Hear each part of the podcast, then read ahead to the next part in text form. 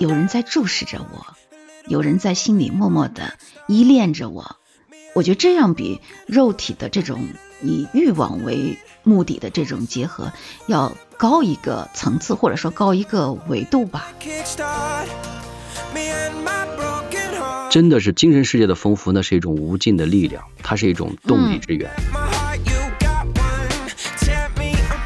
对，若即若离，但是有又有一些暧昧，暧昧呢，就同时就把握到这个火候，这个分寸，大家就都玩这个。他是认为肉体的这种呃交流是很脏的。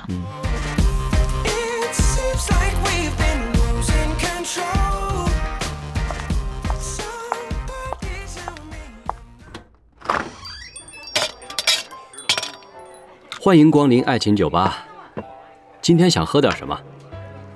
需要我给你推荐一杯鸡尾酒吗？好的，稍等。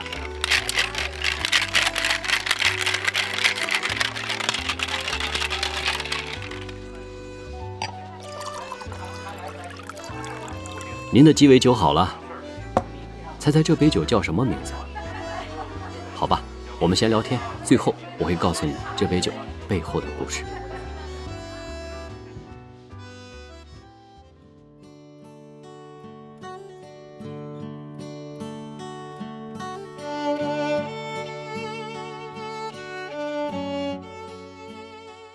你好，哎，你好，墨鱼。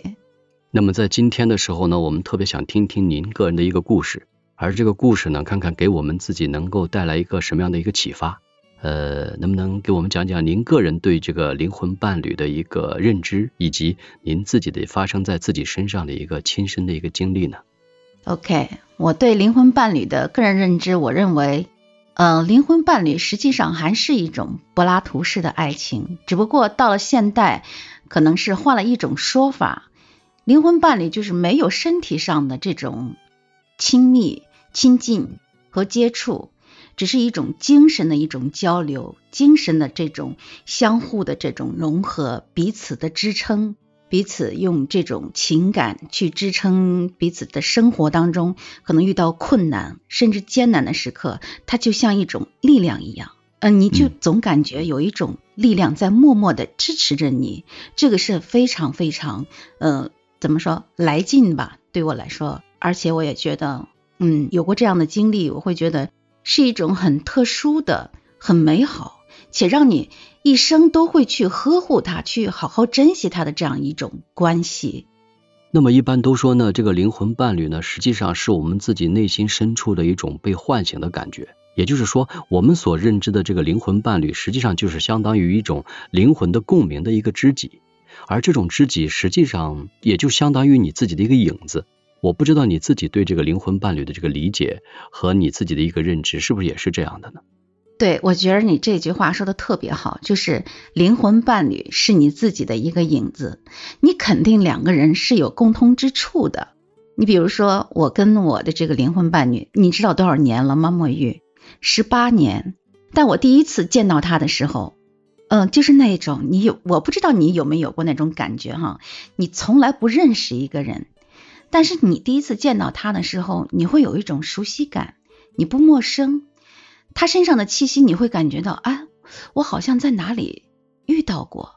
我跟我的那个灵魂伴侣就是这样的感觉。我们之间也有共通的地方，比如说，嗯，我们都不喜欢热闹，可能，在一个很热闹的环境里，大家喜欢的是独来独往、沉默寡言。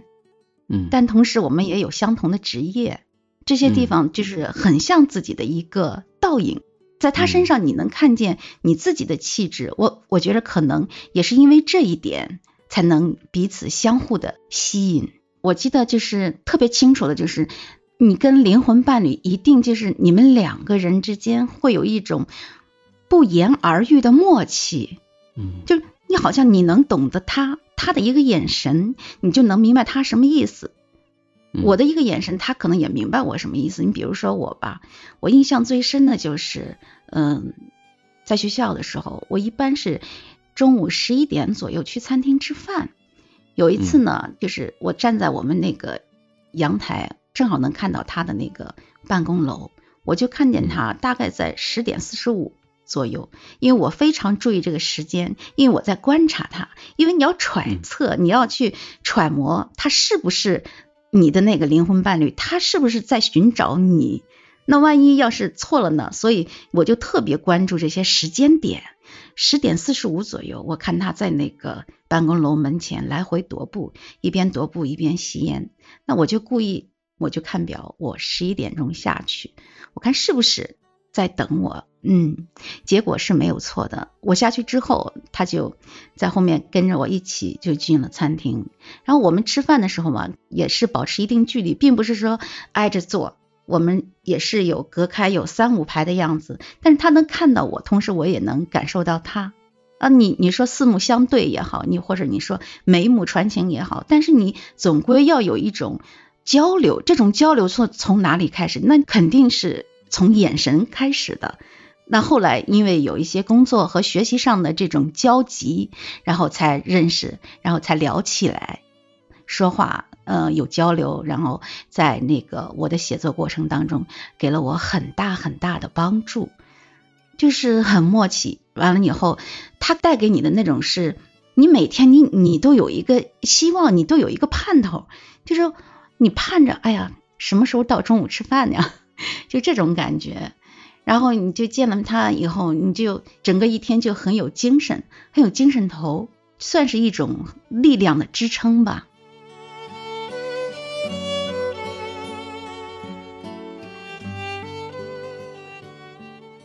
嗯，有一次放学的时候嘛，我们一起走，我和他走的路不一样，但是那天他故意的，就是在那个街道上，他骑脚踏车骑得很慢，因为他知道我在后面，其实他是在等我，我就快骑了两步跟上去，然后他就问我，嗯，我在上海的时候是租房，他说你现在在哪儿呢？在哪儿住呢？我说我在徐家汇呀，嗯，他说你，嗯嗯，一个人住很寂寞的，我说还好的。他说：“哎呀，你看张爱玲，嗯，最后都很可怜，一个人就那意思，死在屋子里，别人都不知道。”我说：“是啊，那个他说，嗯，哦，我这里有一个铃，你在床头上装一个铃，你你那个不舒服的时候，你在床头上一按铃，我就能能过去找你。”那么这个过程中，是不是会像别人感觉是在恋爱呢？这是恋爱的一种感觉呢，还是属于你认为还高于恋爱的那种状态呢？嗯，我觉得它跟恋爱不一样，它是两个概念。恋爱可能会说，哎，我我请你吃个饭吧，你什么时候有时间，我约你一下，那就很很现实性的交流了。它是介于一种什么呢？介于一种嗯想追求你，但是又不往前迈一步，就是这个分寸的一个差别。你会有一种揣测在里面，在一种确定与不确定之间来回徘徊的这样一个过程会很长，好像就是大家都喜欢这个过程，就是你在想追求一个女孩子，或者你你心仪某个人的时候，想说又不敢说，那种感觉始终在心里那种徘徊呀。虽然说。有的时候挺折磨人的，因为你老想，哎，他这个动作是什么意思？是在暗示我吗？因为就这种感觉很多，所以这是比较，嗯，在不确定之前，是一是一个我认为是不愉快的。但是正因为愉快当中参加了这些不愉快，所以你的这种感受是一种完整的。假如说你全都是愉快，那我想它也。不是完整的，就是相互的这种交织在一起，才是一种完整的生命体验。这是我就认知的这个过程。那你觉得作为咱们这种灵魂伴侣的话呢，他能够给你带来了什么？或者说他能够给予你的一种是什么样的一种感受呢？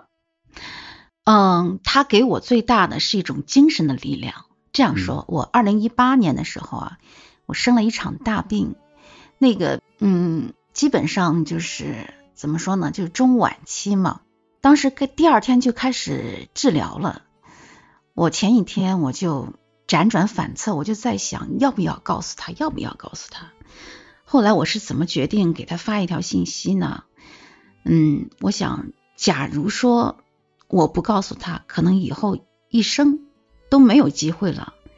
所以我就壮了壮胆子，因为我比较内向，就壮了壮胆子给他发了个信息。然后我他给我特别大的惊喜和意外是，他会每天摘抄呀，或者是他自己写一些东西来鼓励我坚强的活下去。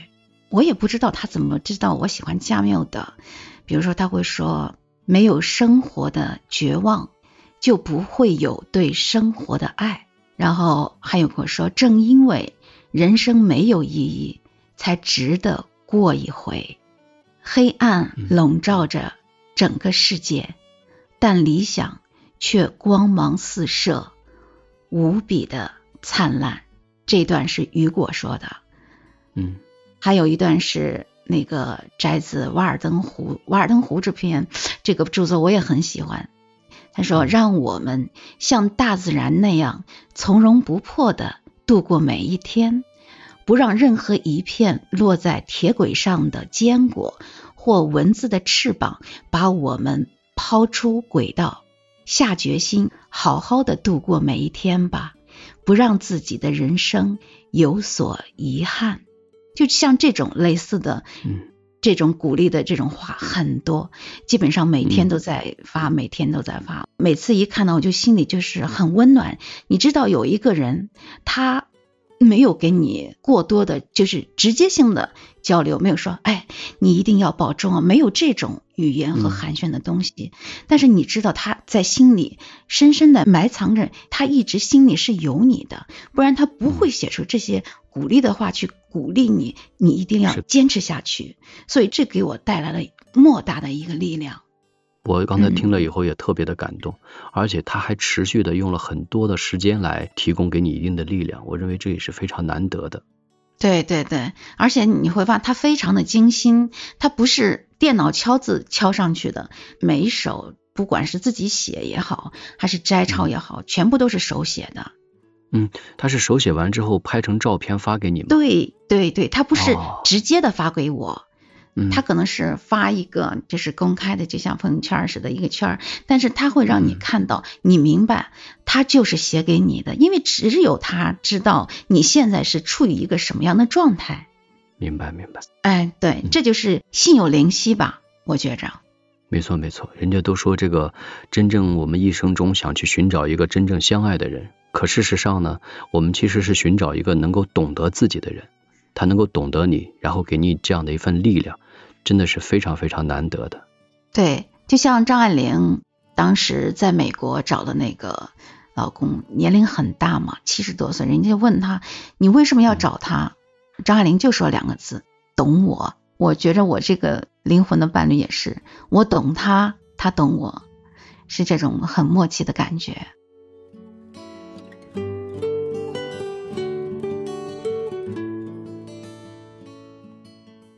魔芋我这样说，情定三生，或者说因果通三世，你你相信吗？反正因为这件事情，我是相信了，因为太奇妙了，你知道吗？你从来没见过一个人，你从来不认识他，他对于你来说是陌生的，但是你第一次见到他的时候，你会感觉他很熟悉，他似曾相识，他身上所有的这种，包括一举一动、一颦一笑，你不陌生。就是这种感觉吸引了我，我觉得这是一种缘分，是可遇不可求的。那如果是这样的话呢，在这么多年的这个相处过程中，我认为你们自己从这个对彼此的认知，他是不是应该还有一个更好的一个走向呢？这个后来没有走到一起吗？还是说你们只保留着这份情感上以及我们所说的这种灵魂上的一种共鸣和这种共识，没有走到真实的生活中来呢？没有，没有走到真实的生活中来，因为我觉得。我们这种感觉就很好了，没必要再去进一步的去发展。可能当你和他再进一步发展的时候，就说没有这一定的距离了，可能就会有其他的问题出现。你包括你说十八年，那就是结婚之后夫妻两个人在一起十八年，还有磕磕绊绊，婚姻可能也会伤痕累累的。那为什么我们这段关系？嗯，就很好呢。我觉得就是因为保持了这种距离，所以才会像今天这样，呃，大家都很珍惜它，然后去呵护它，把它埋藏在心灵的最深处。呃，正因为有了这一份距离，我们才懂得珍惜嘛。所以我觉得，嗯，没必要走到一起，干嘛呢？嗯，是不是？实际上，像我们现在所想的，就是，呃，有很多的人，他们可能也都特别渴望这种灵魂伴侣，但这样的一个灵魂伴侣，假定跟你的距离非常近，或者他已经在你身边，可能被生活中的这种鸡零狗碎的一些事情，或者说被现实中的一些呃柴米油盐的事情，可能也会给打破，或者是消耗掉了。而往往因为这样的话呢，可能失去了曾经的那份内心的那种知己和共鸣的那种感受，这也是我觉得也挺遗憾的。那么，是不是我们可以这样来理解，我们自己所认定的这个灵魂伴侣，实际上在某种角度上来说，还是应该保持一定的距离，让我们能够彼此欣赏到那一个层面，达到那样的一个阶段就够了。是的。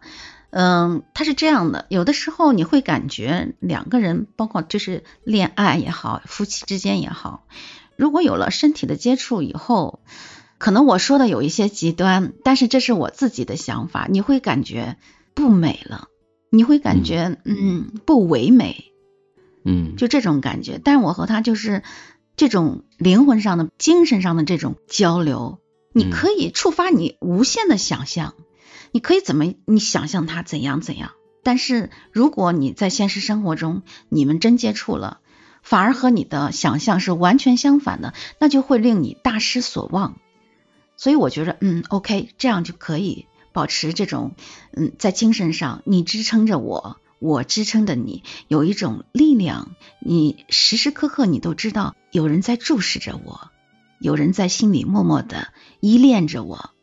我觉得这样比肉体的这种以欲望为目的的这种结合要高一个层次，或者说高一个维度吧。我是这样个人理解的。我们能不能这样讲？就是我们想去认定自己，想去寻找一个灵魂伴侣，或者说我们已经找到了这个灵魂伴侣，我们自己的内心呢也得到了这种共鸣和继位。那么在某种意义上来讲，就是你以前是一个相对比较孤独的人。而当你有了这样的一个灵魂伴侣之后呢，你其实会觉得这个世界你不再孤独了，你只是需要对方能够在这个灵魂的内心深处给予你一种继位和寄托就够了，你也不需要其他方面的一些满足和一种欲望的追求了，是这样吗？是的，也或者可以说，我们害怕破坏了这段嗯很珍贵的关系，所以不敢在现实生活当中有过多的接触，也可以这样理解。因为彼此两个人是孤独的，当你寻找到他的时候，你会感觉嗯，我有这么一个和我一样臭味相同的人，然后就这种感觉，就是两个人的世界里，你还有排他性的。就是不想有太多的外人去了解，或者是呃有其他的人介入其间，因为两个人很享受彼此之间这种精神交流的这个过程，所以它还具有一定的排他性。那现在我就会考虑到一个问题，就是说。如果我们各自还有各自的一种生活，我们可能在生活的具体事物上没有更多的去交集，但是我们可能是希望能够在自己和对方还要有很多的一些交流的机会。那我想这个是不是应该考虑到你们具体会在哪些方面上来讲还会有一些互动和交流，以及你们能够彼此这么多年能够增加对对方的一种认可，甚至还存在更多的一种欣赏。那么我想你们是怎么来进行这种精神上或者是平时这种交流和互动的呢？因为我们是在两地嘛，所以肯定就是文字上的交流要多一些。嗯，比如说他可能最近身体不好，但是他不会用很直白的语言说他身体不好，他会写一写一首打油诗之类的。然后他去呃外面旅游的时候，看到很好的景色，他因为他知道你喜欢什么样的景色，他会拍下来拍照片发上去，然后就好像他带着你。去外面旅行一样，就是这样的一个交流和互动的过程。他知道我喜欢樱花，我喜欢京都，然后他每年的樱花盛开的时候，他都会去京都啊、奈良啊，去那里拍照。然后拍了照以后发到网上，我就会看到，然后我就可以给他点赞。我就点赞的意思就是啊，我看到了，谢谢你，就是这种感觉。然后我还喜欢维也纳，因为嗯自己的现实生活很忙嘛，嗯去不了，他就去维也纳找我喜欢的音乐家巴赫呀，嗯这个莫扎特，嗯去他们的故居看一下，包括还有当时最喜欢的作家雨果，他到雨果的墓碑前也是拍了照片，献了花，嗯，我也给他点赞，这些都是让我特别感动的一些事情。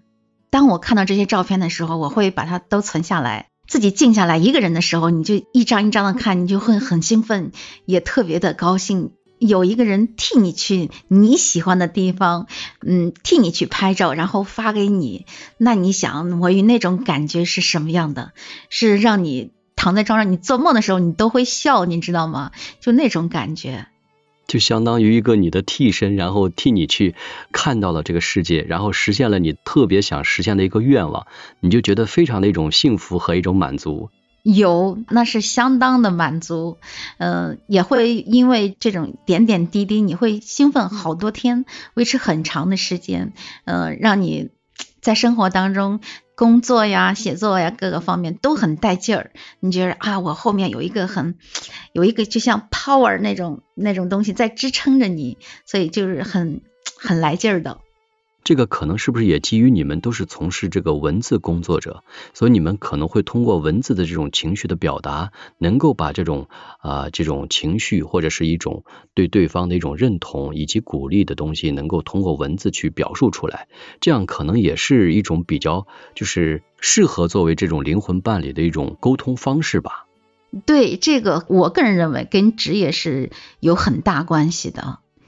嗯，因为第一写文搞文字的人可能是语言表达上，或者是对自己给情感的这个表述上比较内向，然后又擅长写文字嘛，那肯定就是大家就就用这种文字的方式彼此相互的交流喽。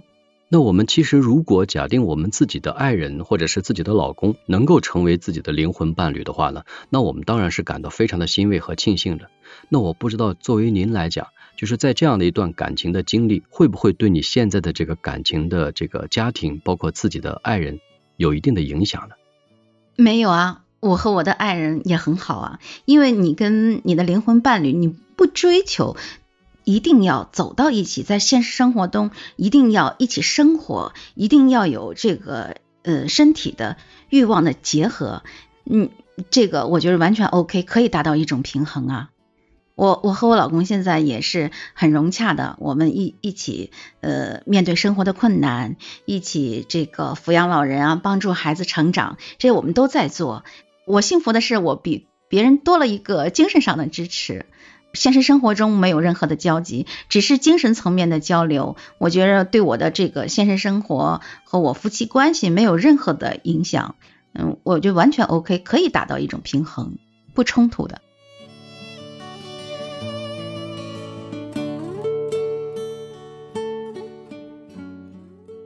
在未来的时期，能够最想给你的这个灵魂伴侣最想说的是什么话？或者说，你最想能够表达你的一些什么样的一种情感，或者是一种希望呢？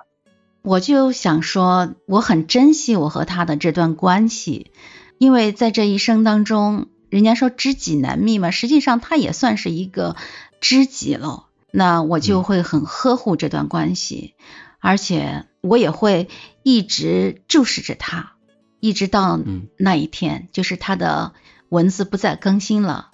我或者是说我的文字不再更新了，那可能就是终点了。但是会永远永远铭刻在内心最深的地方，就是这样。我是觉得听到夏木的讲个人的这种认知和故事的时候，我会觉得您是一个非常喜欢诗和远方的一个女性。你对未来和对自己的这个生活呢，充满了一种浪漫的，包括一种精神方面的一种寄予和一种希望。我想，对方是不是也是在这个方面有自己的一定的认同和共鸣，跟你能够在这个精神层面上有一定的这个共识，所以你们才能够走得这么长远。是的，有有共识的。你知道他他现在一直是单身的，也是，所以说，嗯，你就知道他追求的什么，他可能与我们的职业有关系，所以说就是精神方面还有这个文学方面会追求的多一些。还是继续保持这样现在的状态，其实挺好的，因为这种状态已经持续了十八年，所以肯定还会这样走下去。那有没有想过未来，就是说你们未来的这个期望，就是一直按这样的一种方式走下去吗？嗯，对对对，一直按这种方式走下去，因为现在蛮平衡的。我想他也不希望打破这种平衡，那我也不希望打破这种平衡，所以就是这样，很好。在这个我们在相处的这么多年中，是不是我们应该考虑还有一个点，就是能持续能够让你们走在一起，始终还能够啊砥砺前行的，能够在精神上和在自己的这个心灵上有更多共识的，还少不了你们彼此的这种相互的一种成长和进步，或者说对对方的一种欣赏和尊重，因为只有这样的一些因素保证了之后，你们可能才会走得更长远一点。你觉得是不是呢？是的，肯定的，是彼此欣赏的。正因为灵魂伴侣有了一定的距离，所以，嗯，你会和他继续的走下去。你欣赏他，就像我们看一幅画一样。你看，你走近了，你会看不清，你会看到他的一些缺陷。当你产生一定距离的时候，你才会对他产生一定的美感。所以这种美感没有破坏掉，所以才能一直这样维持下去。呃，我想问一个另外的一种情感，就是说，对于我们的这个灵魂伴侣来讲的话呢，我们有没有一种？因为我知道当初你在那时候病重的时候呢，得到了他对你的一个很珍贵的一个鼓励啊和支持，让你能够有这样的一个支撑呢，走过来那段啊人生比较黑暗的一个阶段。当然了，你也变得更为坚强。那么现在这么多年过来之后，你对你的这个灵魂伴侣呢，你是不是还会有一种感恩的一种心态呢？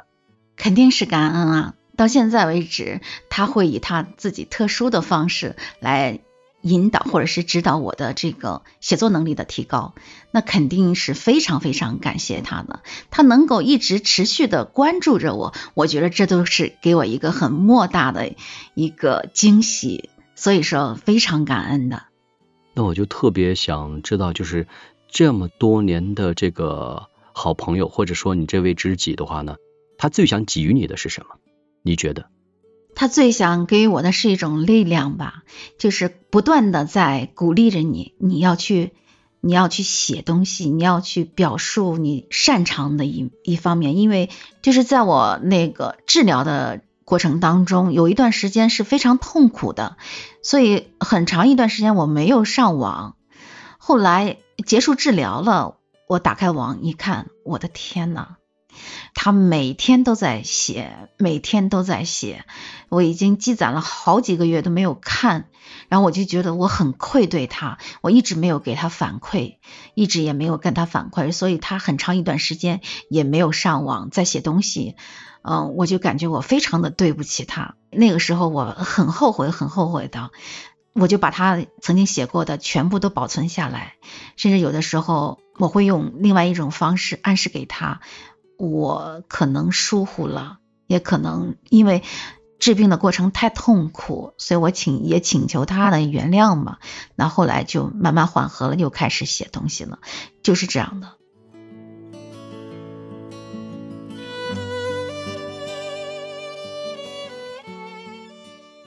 那我们在这个相处的过程中的话呢，这么多年，我不知道你们中间有没有些什么样的遗憾，或者说有什么东西也是一种错过，对你们来讲也是一种好像特别想去呃共同实现的某些愿望，有没有这样的一个憧憬呢？有，我之前憧憬很多，因为那个时候也年轻嘛，没有那么多阅历，憧憬特别多。肯定想跟他进一步的接触，但是后来，嗯，他写过一一段文字，就是说人与人之间的这种爱情最高的境界就是精神上的交流，所以他就给给我写了一个那个林徽因跟金岳霖的那个爱情，然后我就明白他是什么意思了。嗯，我们就是最近距离的接触是我毕业的那那一年，嗯，我就站在那个。走廊那里，嗯，往那个校园里望。其实我是在人群当中寻找他，我没有看到他，但是他从我身后过来以后，就站到我旁边，然后我们两个就胳膊挨着胳膊一起看草坪，也没有过多的语言，就是四目相对，然后他看着我笑，我看着他笑，但是两个人心里都很明白。呃，正好这个时候我同学过来说要不要拍照，然后。我们两个就拍照了。他跟其他女生拍照的时候都是离得很远，有一定的距离，但跟我拍照的时候就不一样。他在后面偷偷的呃搂住你的腰，然后用力的往他身子那边靠了一下，就这一个动作是十八年来最亲近的一次，然后之后就没有了。那是最近距离的一种接触，最最后的一次，嗯。就是这样，现在想想其实挺唯美的，自己感觉挺唯美的，也是很难得的一个经历。嗯，我还感觉我自己很幸福呢，真是，嗯，我觉着不是每个人都能遇到自己的灵魂伴侣的，这个确实是是需要缘分的。那么最后呢，能不能想请你对自己的这段灵魂伴侣的经历呢，说出一个你自己的一些愿望，或者说最想说出一些什么样的话和期望呢？我期望他会继续注视着我，在我看不到的地方默默的注视着我。我会因为他的力量而继续我的写作的嗯事业，同时我也会给予他我的力量，把我的力量传递给他，让他那个在自己的生活当中更丰富，有一种阳光的感觉吧，就是这样的。Mr. Lonely, wish I had someone to call on the phone. 我是魔芋先生，我用一生追寻真爱的勇气，用一个曾经失败者的惨痛教训，帮你走上正确的爱情之路。我是可以听你悄悄话的知心哥哥，喜欢我的节目就订阅关注我吧。有什么想说的，或者愿意和我分享你的故事，就在讨论区留言吧，我会看到。我会每周一和周四晚九点更新一集。我愿意用我的声音陪伴着你，让你的心不再孤单。我们一起成长，来吧，相约爱情酒吧，下期见。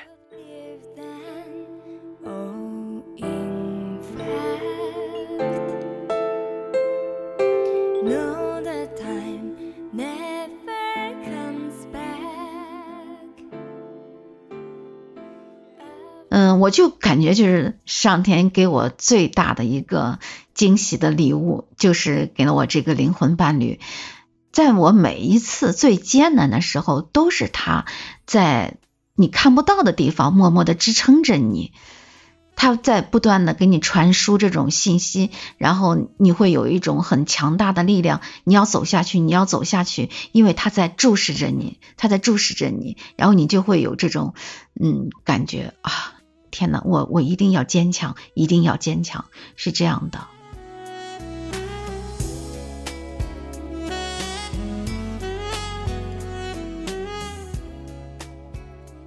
那你们现在的话是每天都有了往来呢，还是说不定期的，可能只是会在朋友圈里来发送一些自己的消息呢？嗯，不是每天。是我每次写写了东西之后，他会给我一些暗示，因为他不好直接说嘛，所以就给给我一些暗示，指导我该怎样做，怎样做。现在就是在一直在事业上扶持着我，其他情感方面，我觉得因为十八年了，已经很稳定了，现在最大的支撑还是在事业上吧。